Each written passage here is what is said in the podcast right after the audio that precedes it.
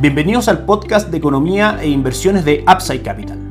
Revisaremos el rendimiento del mercado en Chile y el mundo y las principales noticias económicas y financieras que marcan la jornada.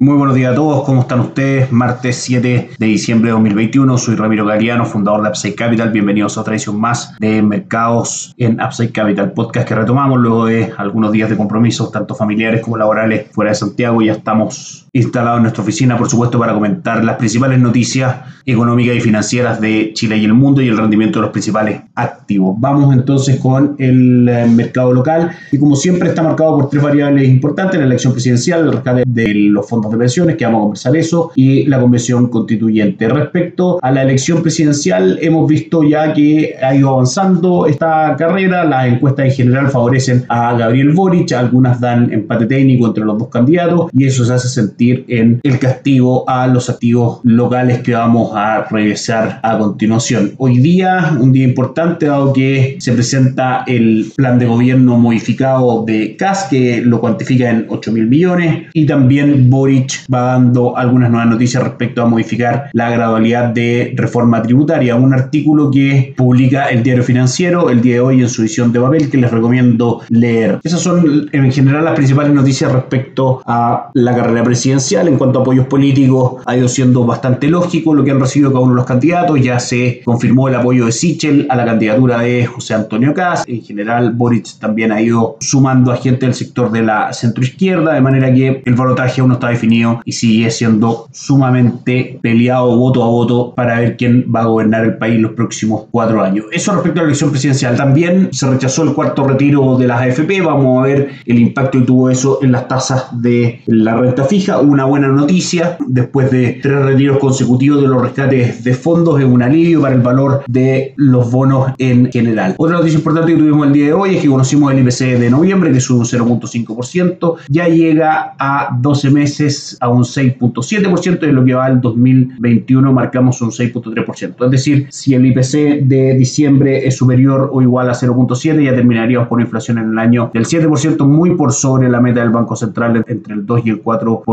con un objetivo en el 3, de manera que vamos a ir viendo cómo esto golpea a las tasas de renta fija en perspectiva respecto a lo que va a hacer el Banco Central con su tasa de política monetaria, es decir, que la vaya a aumentar está claro, lo que hay que estar mirando es finalmente la magnitud en que va a seguir este camino de alza de la tasa de política monetaria. Otra noticia importante también es que hoy día la industria de la FP expondrá ante la Convención Constitucional la gerente general de la Asociación de FP, Constanza Bolman, y la presidenta de la Asociación de la AFP, Alejandra Cox, expondrán hoy día frente a una comisión de derechos fundamentales, como bien lo anuncia también el diario financiero. Es importante saber las repercusiones que esto va a tener, dado que el principal foco de incertidumbre política es la convención constituyente, más allá de lo que ocurre en la elección presidencial o de lo que ya ocurrió en la elección parlamentaria. De manera que una vez superado ya la elección presidencial, el mercado va a estar nuevamente con foco al 100% respecto a lo que se discuta en la convención constituyente. Pasamos a revisar el mercado local. El IPSA ayer cerró prácticamente sin variaciones en 4.368 puntos, cayendo un 0.01%. Desde los últimos 10 días de cotizaciones, 9 han sido negativos, sin contar el día de hoy, que está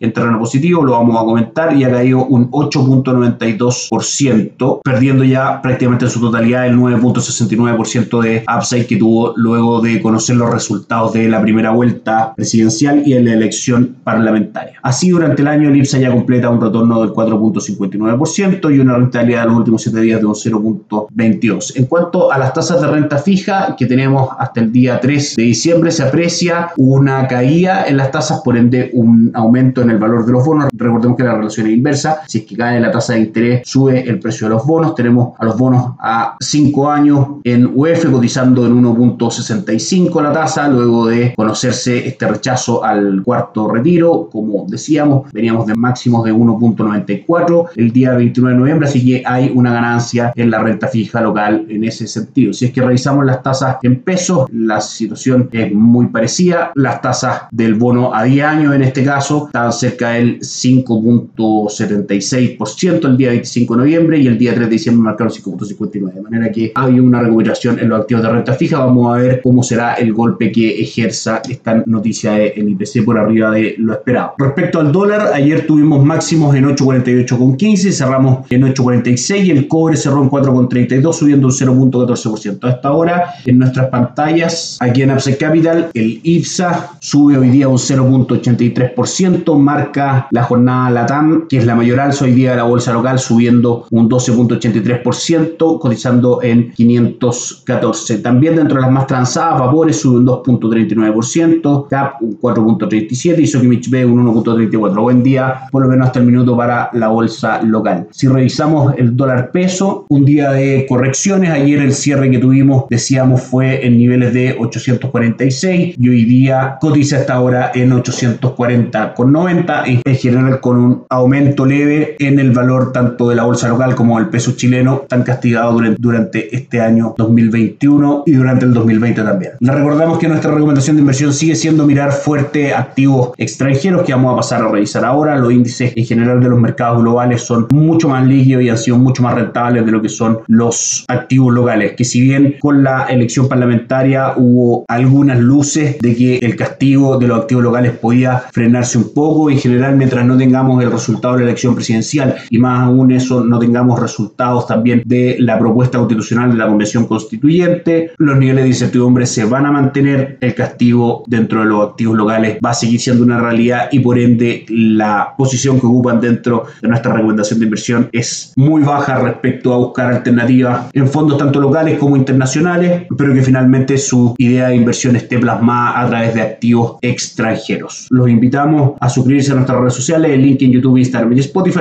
visitarnos en www.upside.cl, dejarnos sus datos y nosotros los contactaremos para conversar. Nosotros entregamos distintas opciones de inversión con una mirada objetiva, buscando por supuesto la mejor opción de inversión para cada uno de nuestros clientes en nuestras administradoras asociadas como la Rein Vial y Dau Principal, entre otros, y luego hacemos una asesoría objetiva y sin sesgo y un seguimiento a las operaciones de nuestros clientes a través de nuestro equipo de atención a inversionistas. Pasamos a revisar el mercado extranjero, que en general la variable principal es que la variante Omicron de COVID-19 en general ha mostrado ser menos agresiva en cuanto a síntomas respecto a las variantes anteriores de COVID-19 y eso tiene a los mercados en general bastante tranquilos y ganando terreno. Ayer el Dow Jones subió un 1.87%, el Nasdaq un 0.93% y el S&P un 1.17%. El Eurostock también tuvo una muy buena jornada, subiendo un 1.4%. El 2021, en lo que va recorrido hasta ahora, más de 11 meses ya, muestra al Dow Jones subiendo un 15.10%, al Nasdaq subiendo un 18.13% y al S&P 500 subiendo un 22.25%. Europa también prácticamente cotizando con utilidad de un 20% durante este año. Los mercados entonces rentan positivos, están de buen ánimo luego que el asesor médico en jefe de la Casa Blanca, el doctor Anthony Fauci, dijera que los datos iniciales sobre la variante Omicron son alentadores y hasta ahora no parece que tiene un grado de severidad. Si revisamos el calendario económico de lo que han sido estos últimos días, se destaca principalmente la creación de empleo en agrícola conocida el día viernes respecto a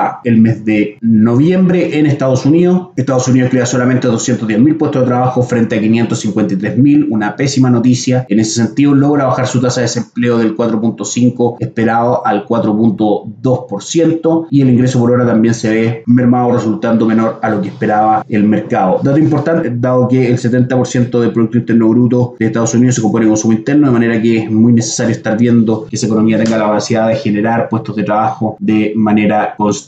Vamos por último a revisar el retorno de los mercados alrededor del mundo. En Asia la jornada fue bastante positiva, todo en el contexto de un optimismo frente, como decíamos, a que los síntomas de la variante Omicron no son tan fuertes como los anteriores. El Nikkei 225 cierra el día en un 1.89% de utilidad, el Hansen de Hong Kong arriba un 2.72 y el índice de Shanghai un 0.16. Europa como un todo marca un 1.95 de retorno, destacando el DAX alemán arriba un 2.10%. Y la apertura de Estados Unidos va también en terreno positivo, con los futuros del Dow Jones subiendo un 0.92%, del S&P 500 un 1.25 y el Nasdaq un 1.77. Y con eso damos por finalizado el podcast del día de hoy. Nos encontramos el día jueves. Que estén muy bien. Chao, chao. Gracias por escuchar el podcast de Economía e Inversiones de Upside Capital.